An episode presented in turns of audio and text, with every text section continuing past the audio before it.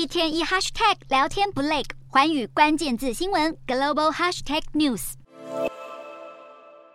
英特尔十六日宣布，在收购截止日终止原定以台币一千七百亿元收购全球第七大晶圆代工厂以色列高塔半导体的计划，主因是无法获得中国监管当局批准。英特尔在二零二二年二月大手笔砸钱买下高塔，是为了透过并购，在晶圆代工业务上得到更多客户并扩张产能。此举在当时被视为是要校正台积电。这项交易案在美国及欧洲已经通过反垄断审查。不过，根据中国规定，如果收购双方合并后，在中国的年营收超过一点一七亿，相关购并案也必须得到北京批准。而此案曾展延批准时限，但在十五日仍未受到中国监管机构批准交易而破局。由此可以显示，美中技术紧张局势正成为美国公司对于未来拓展晶圆代工势力的阻碍。国际著名资产管理公司 Bernstein 分析师拉斯冈表示。这次交易失败会让英特尔陷入艰难的处境，